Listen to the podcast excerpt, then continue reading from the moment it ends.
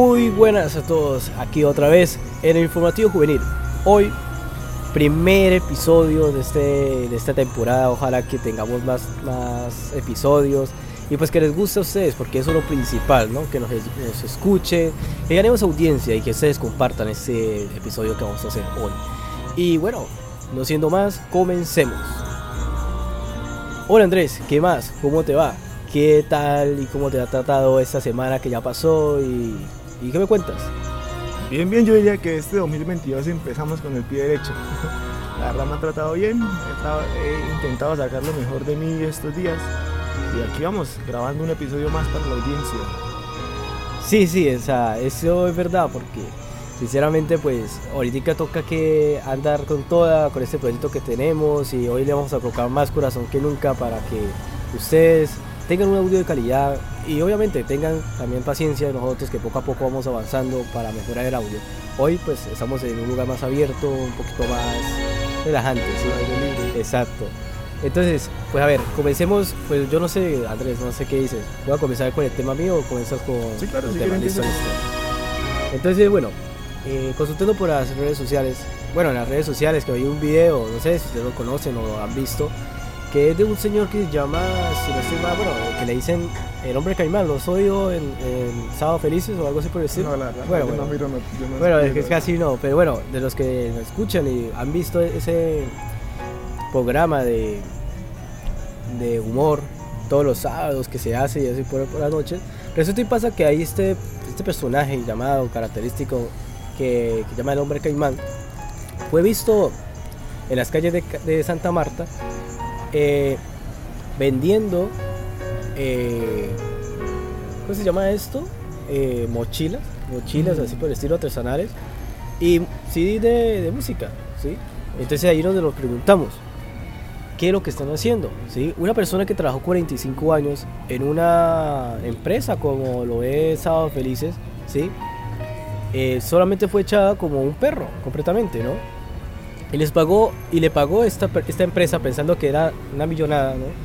9 millones de pesos como liquidación, ¿sí o no? Algo así por el estilo. Pero no les pagó pensión ni nada por el estilo. 45 años. Duele saber eso, ¿no, Andrés? Saber que sinceramente, pues, eh, nos está tratando esas empresas que, que les dan toda la vida a una, persona, un artista como es de la comedia así por el estilo. eh, solamente le dé esa cantidad tan, para mí, ridículamente baja, ¿sí? y los trataron como si fuera un niño pequeño o algo así por el estilo. Entonces aquí da como esa nostalgia, ¿no? La nostalgia de que ahorita el sistema pensional está por, muy mal, ¿sí? Y el sistema que ahorita, si tienes 45 años ya eres muy viejo para trabajar, si tienes 20 años necesitas experiencia. Y bueno, ¿qué otra cosa sería? Ah, ya, si para poderte pensionar tienes que pensionarte a los 60 años, ¿sí? Y hay políticos que dicen que van a subir nada más la pensión, ¿no? Imagínate, ¿no? ¿Qué, vamos, ¿Qué futuro tenemos nosotros que somos jóvenes y que vamos para ¿La van allá? a subir o la van a bajar? No, van a Ah, subir, la edad, van a subir la edad más van a subir. O sea, ¿qué, qué, ¿cómo va a disfrutar a la persona que se pensiona su pensión? Es- se, se la disfruta ya en, la- en el ataúd. en el ataúd, exacto, o de queda para los nietos nada más, o para los que quedan ahí. Y bueno, ese sería el tema mío, ahorita de hoy profundización. Voy a dar paso al tema de mi compañero Andrés para que le comente cuál es el tema a ustedes. Bien, pues el tema de hoy es algo que nos interesa a todos. Es algo por lo que todos nos matamos, por lo que todos vivimos. Y sí, es el dinero. Pero, pero no, no, no, no estamos, no estamos tratando de venderte un curso en el cual vamos a seguir nuestras habilidades y en 15 días te vas a volver millonario. No. Más bien humo, vamos. vende humo, sí, los vendemos. Más bien vamos a hablar un poco de la historia del dinero, de cómo este ha logrado cosas que ni reyes ni dioses han conseguido. Cómo una moneda, un símbolo, un papel ha conseguido unificar toda la humanidad. Así que para darle comienzo, vamos a empezar con una breve introducción.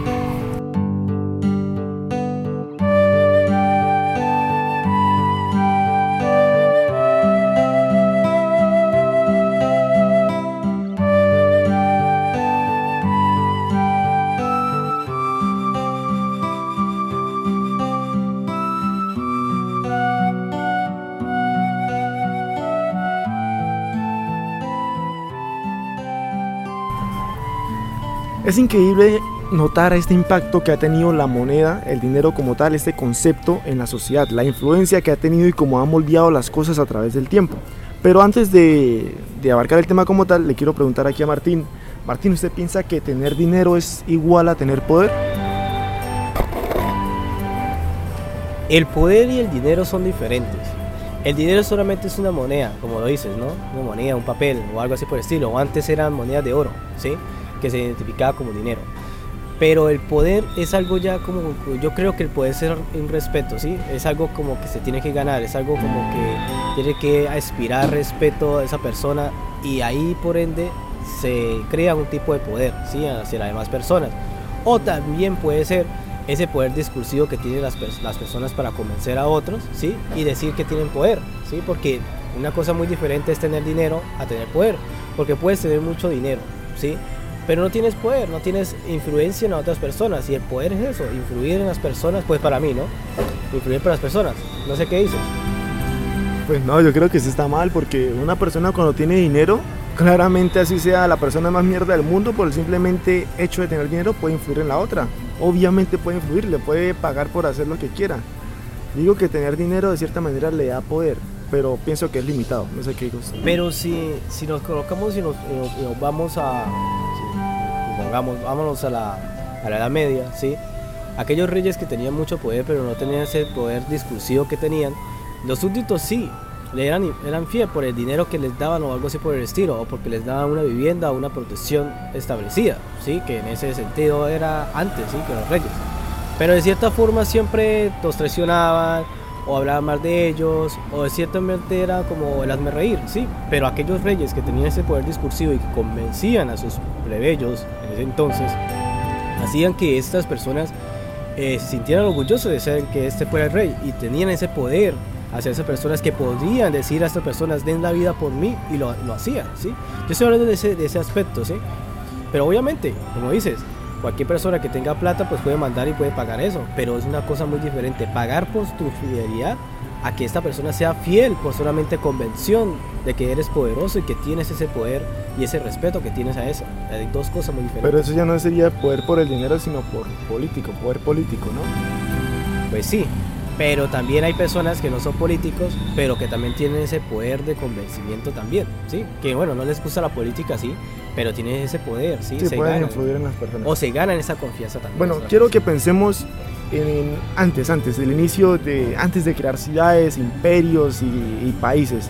Cuando aún éramos nómadas recolectores y nos reuníamos en pequeñas tribus para, para mantener viva la especie, ¿sí? En ese entonces eh, la economía o el concepto de dinero no existía. Era un sistema que se autosostenía, sostenía, perdón, basándose en el intercambio, el trueque, los favores entre vecinos. Todos eran, compartían lo que cazaban. Los, los hombres iban y, conseguían y cazaban un jabalí y en la tarde la traían y entre ellos se lo repartían. El que sabía esto, pues cocinar, cocinaba para todos. Entonces era como un sistema más libre de, de, tasas de cambio, de dinero y así, pero a la vez era un poco limitado porque pues por mucho podrían hacer trueques con otras tribus y no, no les permitía como tener una expansión tan grande, ¿sí? no, no podían ir a China a pedir un, una, un carro último modelo, ¿sí me entienden? y, y en un principio pues todos fuimos así, ¿no? Teníamos muy marcada esa, esa forma de comerciar, el, dinero no, no, era, no, no estaba metido dentro de nuestra cabeza. Y vea que algo curioso de, de, esto que tenemos nosotros, aparte de los animales, es como ese entrelazamiento de toda la especie, de cómo podemos hacer cosas por la especie, no por nosotros mismos, sino por la especie. Por ejemplo, el dinero es, es una de las muestras de ellos. Cómo conectar toda la especie a través de una única forma en la que todos acepten y todos estén de acuerdo. El dinero es algo único, lo digo porque nunca vemos que animales se comporten de esta manera. Por ejemplo, si vemos que un perro se vaya a sacrificar por el bien de la especie de los perros, no, al perro no le importa, a los animales no les importa su especie, les importa a ellos mismos y de pronto por mucho su círculo inmediato, su círculo social inmediato. Los humanos son la única especie que se ha como logrado conectar y ha hecho avances tecnológicos y científicos por el bien de la humanidad, en ese, con ese eslogan, el bien de la humanidad, en unirse, en en conseguir ese, como bueno, bien, ese avance. Entre comillas, entre comillas, bien. Pues yo diría que bien, bueno, ahí en el sentido cuando dices el bien, pues entre comillas, más así porque sinceramente pues estos avances tecnológicos, por ejemplo el avance de las armas o algo así por el estilo, lo único que han traído es por más guerras, ¿no? Como la, creación de la, bomba atómica se hizo por el bien de la humanidad, ¿cierto? Einstein, que en ese momento fue, creó la bomba atómica, la bomba atómica, si no estoy mal físico, él la creó porque supuestamente iba a sacar algo bueno de esa bomba atómica, ¿sí? No lo creó para la, destrucción nafcia. Él dice que fue engañado, ¿sí? Y si, hubiera y si hubiera sabido que eso lo iban a utilizar para la bomba atómica, esos estudios que él hizo, sinceramente no hubieran ah, hecho eso porque eh, destruyó casi una región entera y también trajo también muchas enfermedades nucleares, ¿sí? y cosas así por el Pero es que ese es uno de los síntomas. Yo le pregunto, ¿a usted le gustaría vivir en una sociedad donde no hubiera nada de tecnología? Ni siquiera hubiera educación, donde no hubiera ningún tipo de construcción social como la que hay ahorita. ¿A usted le gustaría vivir en una sociedad así? En una sociedad, pues, que sea tecnológica, pues obviamente política podemos decir que no podíamos vivir, ¿sí? Pero hace muchos años se podría haber dicho que sí se podía, ¿sí? Por la simple razón del, avance o, de, lo que está contemporáneamente ahí, ¿sí? Por ejemplo, ahorita no podemos decir, eh, ¿cómo, vas a decir que hoy no voy a poder vivir, ¿sí? En tal época, ¿sí? Obviamente yo voy a decir que no, por así por razón de que yo vivo en esa época. Yo no puedo decir que voy a vivir la otra época porque sinceramente no voy a ser capaz. Nos acostumbramos sinceramente a nuestra tecnología, ¿sí? ¿Usted cómo cree que sería un mundo sin dinero entonces? Un mundo sin dinero sería como un mundo, pues, no iría perfecto, ¿cierto? Porque si no hubiera dinero, hubiera otras cosas que separarían al hombre, ¿sí? Supongamos. Nos retrocederíamos, como todavía seguiríamos en, la época del tuerque, ¿sí? Que de metal y yo, usted me da tal, y así por el estilo. Pero siempre hubiera esa rivalidad. O sea, en esa, como dices, tocando el tema desde el principio, que dices, que cuando hubo la, época ¿no? de que la gente iba de aquí para allá sin tanto equipaje ni nada por el estilo, o las tribus así también que iban de lugar a lugar, ellos también tenían sus rivalidades, ¿sí? Otras, otras tribus así por el estilo, pero también había de eso, ¿sí? Eso yo creo que es lo que... El poder de, más fuerte, ¿cierto? El poder como que de la selva, ¿sí? Yo creería que todavía seguiría eso, ¿sí? Como que no sería como algo de que tiene más dinero, sino de que tiene más tipo de, de poder de intercambio o algo así por el estilo, ¿sí? De que, bueno, me, que ese, no sería la persona más con dinero, sino sería la persona que tiene más, más influencia, más exacto, poder más poder, más, influencia a las otras personas. Entonces sí. Pero no, vea que aún así es complicado, porque uno de los problemas que tenían cuando, antes de de instaurar este sistema monetario era, era precisamente el transporte de los bienes. Por ejemplo, transportar kilos y kilos de trigo en un, en un, pues en un carrito era mucho más eh, difícil que transportar un saco de monedas con el cual podría ir a comprar el trigo. El, este sistema monetario pues se transformó en, en pos del, del, bienestar humano, ¿sí? en facilitar la vida a las personas, solo que Solo que sí, pues eh, con el trueque era un poco más difícil porque ¿cómo hacía usted para medir las tasas de cambio entre manzanas, zapatos, guayabas y cosas así? era como difícil saber cuántas manzanas costaba una guayaba. Y si las guayabas eran de mala calidad, entonces cuántas, cuántas manzanas costaban ahí. O sea, era como difícil tomar en cuenta todos esos factores. Complicado. Esto, quiero avanzando más en la historia, hablar sobre el tiempo en que los españoles llegaron a conquistar América mm. y llegaban a, a, robarse el oro o intercambiar el oro con los aztecas. Los indios, cuando estaban acá en ese entonces, ellos tenían el oro y lo veían, a veces hacían joyas con ellos, hacían como estatuas para dioses y así, pero no lo consideraban ese metal valioso como lo tenían los españoles, porque pues ellos decían, el oro no es un material que se pueda usar para, para combate porque es muy frágil, eh, tampoco tiene como otros usos más que decoración.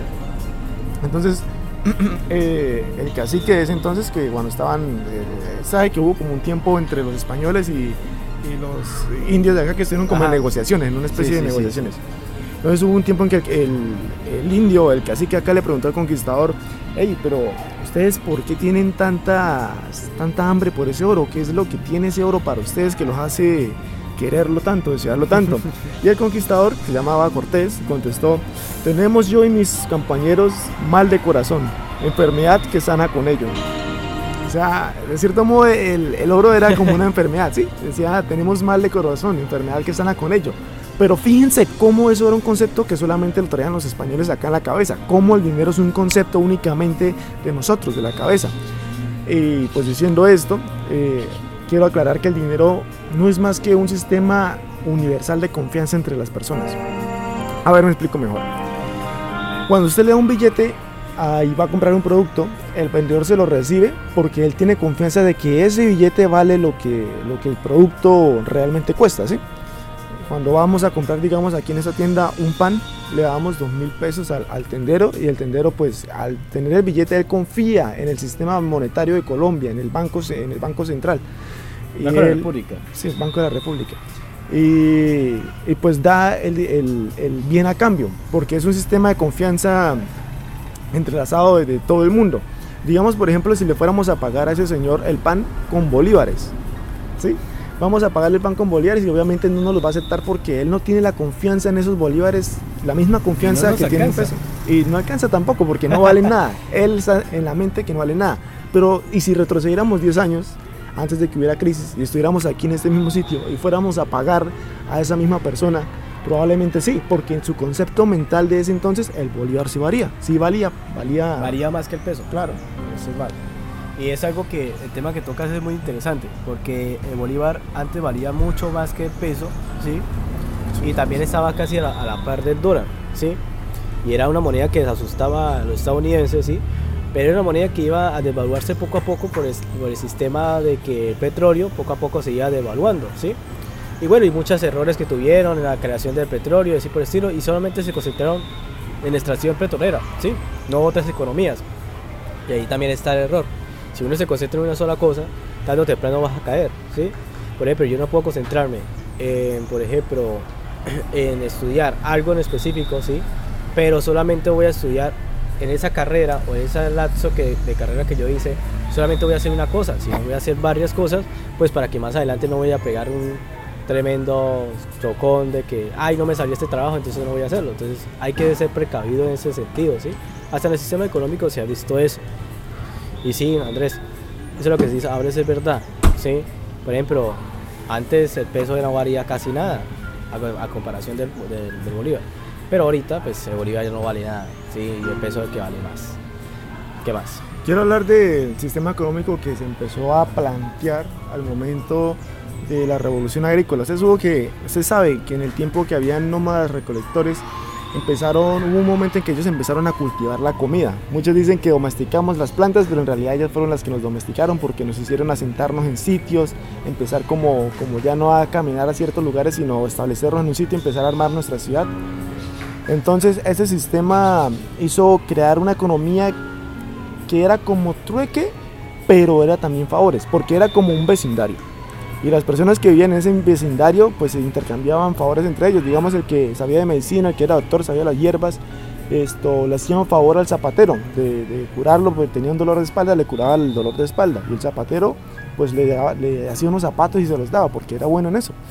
Entonces había como un sistema económico de favores en el cual se intercambiaban favores, se ayudaban entre ellos pero a la vez era limitado porque un zapatero no podía ser de tiempo completo, ya porque si eran poquitas personas en ese territorio, tendrían que estar haciendo diversas labores para ser lo más eficientes posibles.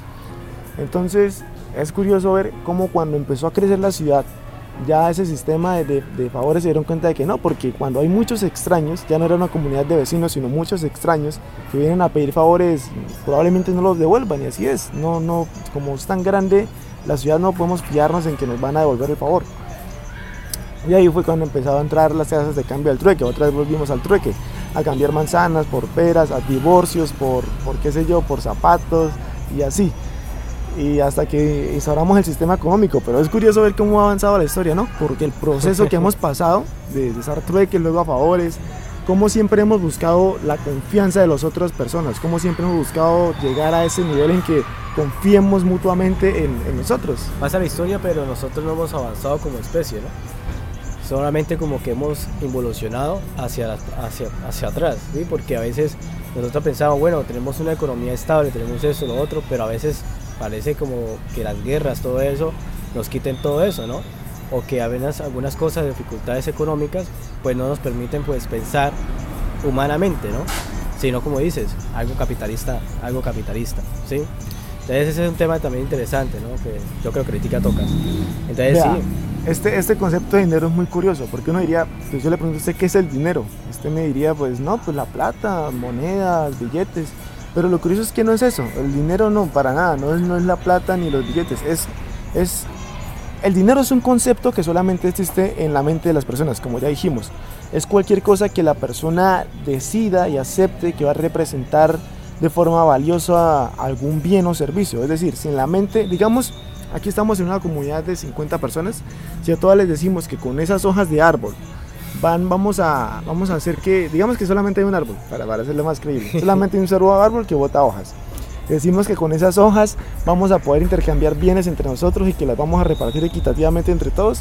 Ya no las vamos a ver como simple hojas tiradas en el suelo, ya van a tener un valor representativo acá en nuestra cabeza.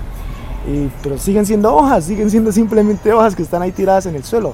El dinero y el concepto de dinero solamente está aquí. Es un concepto mental que hemos aceptado todos de manera prácticamente pues eh, sin hablarlo. O sea, solamente nacimos y ya estaba en este sistema económico instaurado en el que teníamos que vivir bajo sus leyes, bajo sus normas. Y es lo que tenemos hoy en día. O sea, ¿no les parece curioso? Que billetes y monedas solamente sean un concepto mental para, para representar una cosa que todos aceptaron, pero, pero bueno. Como dicen por ahí, ahí se las dejo. sí. Y bueno, ya para concluir, vamos a hacer este podcast así tipo corto para, para hacerlo ágilmente rápido. Eh, um, tenemos eso, que el dinero es una expresión de confianza universal. Todos lo aceptamos, todos acordamos que esa iba a ser la manera de intercambiar nuestros bienes, no por el trueque, sino por este sistema económico. Y entender cómo, cómo o sea, viéndolo un punto de vista objetivo, no tiene razón que una persona haga algo que a ella no le gusta o algo desagradable simplemente por recibir unos papeles ahí pintados, ¿no? O sea, ¿qué, qué sentido tendría eso? Pero mire, vean cómo juega con la psicología de la mente. Cómo al aceptar este, este concepto de dinero, religiones, sistemas económicos, sistemas políticos de una nación, todo el mundo empieza a hacer cosas, a trabajar, a matarse, a desgastarse por tener eso, eso que todo el mundo quiere tener, ¿sí? Es como... ¿Sí, sí me está teniendo la idea o...? Sí, sí, sí, eso es complicado. No, y, y, lo que dices de que dando conclusión al tema que dices y también combinándolo con el mío, es casi lo mismo, ¿sí? los jefes, que sería, en este caso que se estaba hablando ustedes de ese comediante que llama El Hombre Caimán, mi compañero no ha visto, bueno, lo invito a que lo vea y eso, quién es, y averigüe. Es una persona que trabajó 45 años. De esos 45 años esta empresa, llama Sábado Felices, nunca fue capaz de, pensionar a esta persona, ¿sí? Y tiene 70 años, y cómo es posible que una persona de 70 años está vendiendo en un semáforo como si fuera una persona que nunca haya trabajado o nunca fuera un artista, ¿sí? Bueno, y no estoy emigrando de trabajo, ¿no? Porque cualquiera que pueda trabajar y eso, pero a él lo, lo alguien en ese video se hizo virar, alguien lo, pasa por la calle y le dice, ¿usted por qué está acá? Y dice, pues me toca que estar porque no tengo plata, ¿sí? Solamente me dieron 9 millones y que quede callado, ¿sí? Esas son personas o empresas que explotan al trabajador, ¿sí? Y bueno, obviamente que el que me escuche puede decir, ah, no, que eres socialista, que tal, es que eso, porque siempre dice que no, que es no. Eso es socialista. Es una persona progresista y es una persona que piensa en, en, estas, en este caso tan paupérrimo, que una empresa sea tan capitalista, como lo dices, que no sea capaz de, de al menos de al menos no, de al menos darle una buena pensión a esta persona, que 45 años, cualquier persona de ya con 45 años es buena, buena, buena, buenos años que le han dado a la empresa, imposible que no hayan gestionado pensión, ¿sí? Y bueno, y, así hay muchas empresas que son también maquiavélicas con el trabajador. Y sí, y esa sería como la conclusión. Sea, no, o sea, yo le digo que estos dos temas se combinan perfectamente en ese sentido, ¿no? Que es es que muchas personas, empresas, pensamos que, el poder y el dinero es lo único que existe, ¿sí? O que el dinero es lo único, pero ¿para qué? ¿Para qué tanta cosa si nosotros en tanto temprano vamos a padecer? No somos inmortales. ¿Y qué nos sirve con tanto dinero? ¿Quién se lo va a quedar? Las personas que están acá y nosotros nos vamos. Tenemos que disfrutar el, disfrutar el dinero, no es, no es malo. No es malo ir a... Andrés, una pregunta ¿Es malo ir a, a un paseo por el dinero que te ganas? Es malo si se está gastando lo único que tiene para comer en el paseo. Ahí sí es malo. No, si pero tiene hijos que alimentar, es malo. Pero si ahorras y te das ese gusto, ¿es malo? No, pues poniéndolo así, obviamente. Ah, no. Obviamente no. ¿Es malo también darse un gusto una vez en cuando? No, no lo Tampoco. es. Es necesario. Es Exacto, eso, necesario. eso es lo que yo quiero que, ca- que capten ustedes, eh, queridos oyentes. Eh, eso es, ¿sí? Es darte gustos, pero sin afectar a la otra persona, sin afectar al, sur, al círculo social que eh, estás, ¿sí? A tu familia, a- al amado, a la amada, a la persona que esté a su lado y que quieran mucho o que los quieran mucho a ustedes. Sepan muy bien que el dinero hay que saberlo administrar y ahorrar y también saber disfrutar.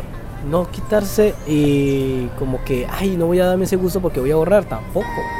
Saber cuándo tengo que gastar, saber cuándo tengo que ahorrar, saber cuándo tengo que hacer las cosas, ¿sí? Es eso, y es ahí es donde, ahí es donde está el éxito, que muchos vendehumos le venden a ustedes, ¿sí? Pero no es eso, sino es de obligación, ¿sí? Yo diría que es más de eso, ¿no? Yo creería, ¿no?